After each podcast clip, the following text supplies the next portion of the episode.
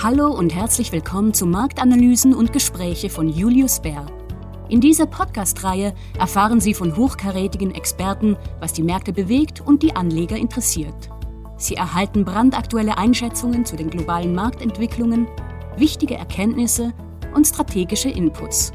Wir analysieren das makroökonomische Umfeld und fragen, was die jüngsten Entwicklungen und das Marktgeschehen für Sie bedeuten. Bitte beachten Sie die wichtigen rechtlichen Hinweise am Ende dieses Podcasts. Hallo und herzlich willkommen zu unserer neuesten Folge von Marktanalysen und Gespräche bei Julius Bär. Mein Name ist Martina Kaut, ich bin zuständig für Investmentkampagnen. Heute habe ich das Vergnügen, mit Thomas Kafflich zu sprechen. Er ist unser Head of Ethics and Precious Metals Solutions. Hallo Thomas, schön, dass du da bist. Hallo Martina. Wie dein Titel schon sagt, leitest du bei uns den Kundenhandel mit Devisen und Edelmetallen. In den nächsten Minuten werde ich mit dir daher über die Devisenmärkte sprechen, wie sie funktionieren und was Anleger berücksichtigen müssen, um sich auf ihnen zurechtzufinden. Fangen wir mal ganz vorne an. Auf dem Devisenmarkt werden ja verschiedene Währungen gekauft und verkauft. Das heißt, eine Währung wird gegen eine andere getauscht. Gründe hierfür sind normalerweise Tourismus oder Handel. Abgewickelt wird dann ja über Computernetzwerke in der ganzen Welt und der Markt ist 24 Stunden am Tag, fünf Tage die Woche geöffnet. Da der Handel über alle Zeitzonen hinweg stattfindet, ist der Devisenmarkt ja ein sehr aktiver Markt und die Kurse ändern sich ständig. Ich finde es manchmal schwierig, mit dem Geschehen Schritt zu halten und das ist wahrscheinlich auch eine deiner täglichen Herausforderungen, Thomas. Wie schaffst du es, über die neuesten Entwicklungen auf den Devisenmärkten auf dem Laufenden zu bleiben und hier nicht den Überblick zu verlieren? Ja, Martina, der Devisenhandel ist in der Tat ein sehr schnelllebiges 24-Stunden-Geschäft, bei dem zu jeder Tages- und Nachtzeit eine Überraschung geschehen kann. Nur dank gutem Teamwork über die verschiedenen Zeitzonen hinweg gelingt es uns, unsere Kunden jederzeit informiert zu halten. Die große Kunst ist es, News von Noise zu unterscheiden, also aus der Flut von Nachrichten die relevanten herauszufiltern, die auch einen nachhaltigen Einfluss auf die Währungen haben. Wirklich eine Herausforderung. Aber welche spezifischen Ereignisse oder Faktoren beeinflussen denn die Währungskurse? Angesichts des Krieges in der Ukraine, den wir alle mitverfolgen, hätte ich erwartet, dass Währungen, die als sogenannter sicherer Hafen gelten, ich denke zum Beispiel an den Dollar, den Schweizer Franken oder den Yen, zumindest anfangs profitiert hätten. So makaber das auch klingt, aber war dem auch so? Ja, der Dollar hat eigentlich wie erwartet reagiert. Er ist als Safe Haven gegenüber den meisten anderen Währungen seit Kriegsausbruch deutlich stärker geworden. Auch der Franken hat sich gut behauptet, konnte aber nicht wirklich zulegen. Und der Yen, sonst auch ein Safe Haven, ist deutlich schwächer geworden. Der Grund für diese Entwicklung ist die unterschiedliche Haltung der Notenbanken gegenüber dem steigenden Inflationsdruck. Während die Fed in den USA vergleichsweise schnell und bestimmt reagierte, wartete die SMB lange ab, reagierte dann aber überraschend stark. Ganz anders die Bank of Japan. Sie hat die Bondkäufe und damit die lockere Geldpolitik sogar noch intensiviert. Das machte den Dollar zum perfekten Hedge im momentan sehr unsicheren Umfeld. Aber habe ich richtig verstanden, dass es nur von kurzer Dauer war? Oder gibt es auch dauerhafte Auswirkungen des Krieges gerade auf bestimmte Währungen? Gute Frage, Martina. Bei Kriegsausbruch haben zuerst die Commodity-Preise stark angezogen. Und mit ihnen natürlich auch die Wechselkurse von Commodity-Exporteuren. Der brasilianische Real beispielsweise konnte stark zulegen, aber auch die norwegische Krone profitierte. Da diese Währungen aber auch sehr stimmungsabhängig sind, das heißt sie performen gut, wenn die Stimmung am Markt positiv ist, haben sie einen Großteil der Gewinne wieder hergegeben. Ein deutlicher Trend zur Stärke war nur beim Dollar auszumachen und nach einem kurzen Einbruch beim Rubel.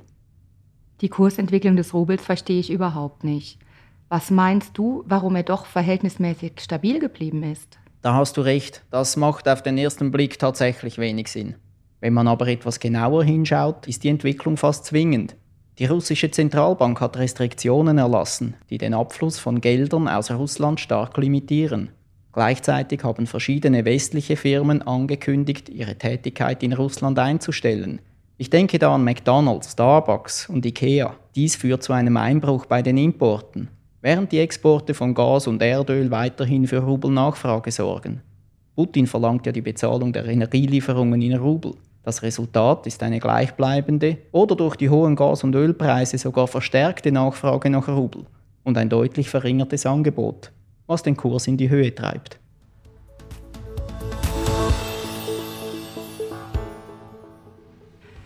Ich habe während des Studiums mal gehört, dass Währungsprognosen eigentlich unmöglich sind. Ähm, die aktuelle Phase ist ja scheinbar ein gutes Beispiel dafür. Nun würde ich gerne noch ein anderes Thema mit dir ansprechen, was in allen Köpfen ist. Ähm, wir haben von rekordhohen Inflationsraten in vielen Ländern gehört. Was bedeutet denn das für die Währungsmärkte? Oder macht es keinen Unterschied, weil im Moment Inflation überall ist? Grundsätzlich ist eine hohe Inflation Gift für eine Währung. Hat ein Land eine permanent höhere Inflation als seine Nachbarn oder Handelspartner, wird dieses Land tendenziell über eine schwache Währung verfügen.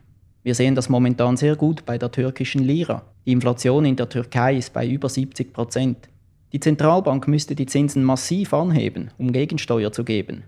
Sie macht das aber nicht. Die Konsequenz ist, dass die Lira seit Anfang Jahr schon 30 Prozent an Wert verloren hat gegenüber dem Dollar. Und aufgrund der aktuell hohen Inflationsraten befinden wir uns ja jetzt in einem Umfeld, in dem die Zinsen sehr stark steigen, wie du schon gesagt hast gerade. Tatsächlich erleben wir aktuell die schnellste geldpolitische Straffung, die es je gegeben hat. In den USA hat die Notenbank die Zinsen im Mai um einen halben Prozentpunkt angehoben und diesen Monat dann nochmal um 75 Basispunkte. Welche Auswirkungen hat das? Die Wechselkurse werden ja doch sehr stark beeinflusst dadurch. Ja, genau. Die Reaktion der Zentralbanken auf den Inflationsdruck ist zentral. Reagiert eine Notenbank früh und bestimmt auf ein Anziehen der Inflation, wirkt sich das positiv auf die Währung aus. Dies ist momentan einer der Gründe, weshalb der Dollar gut performt, während der Euro nicht in die Gänge kommt. Die Inflation in den USA ist allerdings auch breiter abgestützt. In Euroland sind vor allem die gestiegenen Energiepreise hauptverantwortlich für die hohen Inflationszahlen. Okay, also würde man grundsätzlich erwarten, dass die Währung der Länder, in denen die Zinsen steigen, aufwerten. Ist das richtig? Denn es geht ja bei Wechselkursen auch um die Zinsdifferenzen zwischen den jeweiligen Ländern. Und höhere Zinssätze machen eine Währung attraktiver und damit stärker im Vergleich zu anderen Währungen mit tieferen Zinsen. Gibt es noch andere Auswirkungen, Thomas, die du beobachtest, wenn die Zinsen insgesamt steigen? Grundsätzlich stimmt das. Das Problem ist natürlich, dass steigende Zinsen das Wirtschaftswachstum abwürgen können. Es ist eine Gratwanderung für die Notenbanken, die Zinsen so zu steuern, dass die Inflation in Schach gehalten werden kann, ohne der Wirtschaft den Geldhahn zu stark zuzudrehen und sie in eine Rezession zu stürzen.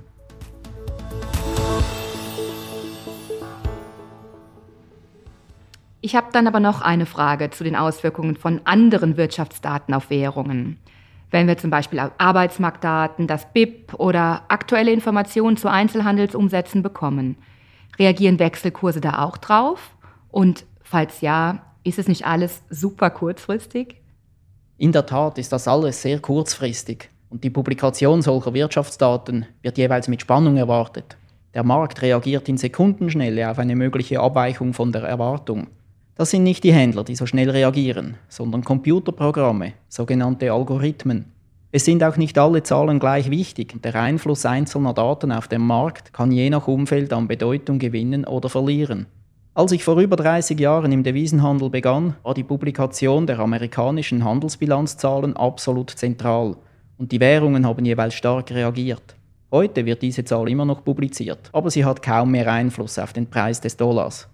Später waren die Non-Farm Payrolls die entscheidende Größe und aktuell sind die Inflationszahlen das Maß aller Dinge.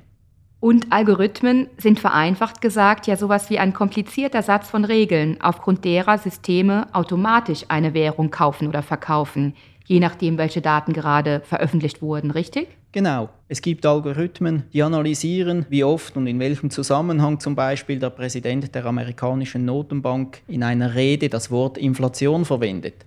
Je nachdem wird dann der Dollar gekauft oder verkauft. Meist handelt es sich dabei um sehr kurzfristige Positionen, die nach ein paar Sekunden schon wieder geschlossen werden. Das Problem mit diesen Programmen ist aber, dass sie eine Liquidität vortäuschen, die gar nicht vorhanden ist. Oft werden diese Programme genau dann abgestellt, wenn der Markt starke Ausschläge hat und Liquidität wichtig wäre. Jetzt haben wir viele verschiedene Faktoren besprochen, die Währungskurse beeinflussen können. Viele davon sind schwer vorhersehbar, würde ich sagen. Ist es dann sinnvoll für Anleger, ihre Portfolios durch Hedging von Währungen abzusichern? Einfach um Planungssicherheit zu haben zum Beispiel? Es kommt auf die Umstände an. Auch wenn sich Währungsentwicklungen nur schwer vorhersagen lassen, kann eine Absicherung Sinn machen. Nimm als Beispiel eine Schweizer Investorin, die vor 20 Jahren in Aktien von Glaxo investierte. Glaxo wird an der Londoner Börse in Pfund gehandelt. Die Investorin muss also zuerst Pfund kaufen und hat damit auch ein Währungsrisiko Pfund gegen Schweizer Franken. Das Pfund hat in den letzten 20 Jahren aber ca. 50% gegenüber dem Schweizer Franken eingebüßt. Das heißt, Glaxo müsste jedes Jahr 2,5% besser abschneiden als zum Beispiel Roche, um dieselbe Performance wie Roche in Schweizer Franken zu erzielen. Vor allem mit Referenzwährung Schweizer Franken muss man sich schon Gedanken machen, wie viel Fremdwährungsrisiko man eingehen will. Bei Obligationen fällt die Währungsperformance natürlich noch viel mehr ins Gewicht als bei Aktien. Danke für die Erklärung und deine Beispiele. Um das Risiko unerwarteter Währungsschwankungen auszuschalten, können Anleger also eine Absicherungsstrategie in Betracht ziehen, denn die Auswirkungen von Währungsschwankungen auf die Performance eines Portfolios können im Laufe der Zeit ja erheblich sein. Die Auswirkungen können positiv, aber auch negativ sein. Das Wichtigste ist daher, dass man die möglichen Auswirkungen von Währungsschwankungen auf sein Portfolio bedenkt und dass man sich überlegt, ob man die Sicherheit einer Absicherung bevorzugt oder ob man mit den Schwankungen des Währungsmarktes im Laufe der Zeit einverstanden ist. Dann kann man mit seiner Entscheidung für eine Absicherung oder nicht wahrscheinlich zufrieden sein. Würdest du dem zustimmen, Thomas, oder hast du noch was hinzuzufügen? Das ist absolut richtig. In jedem Fall muss der Währungseffekt im Anlageentscheid mit berücksichtigt werden im positiven wie im negativen Sinn. Es ist ja nicht immer so, dass die Absicherung etwas kostet. Eine Investorin mit Referenzwährung US-Dollar und Anlagewährung Euro kann sich momentan die Euros mittels Swap zum aktuellen Kurs anschaffen und gleichzeitig auf ein Jahr 2,6% höher verkaufen. Die Absicherung kostet also nichts, sondern bringt noch etwas. Hm. Vielen Dank, Thomas, für das interessante Gespräch. Danke, Martina. Und damit sind wir auch schon am Ende dieser Ausgabe des Marktanalysen und Gespräche Podcasts. Wir hoffen, dass Ihnen das heutige Thema gefallen hat und dass Sie bald wieder reinhören werden. Bis bald.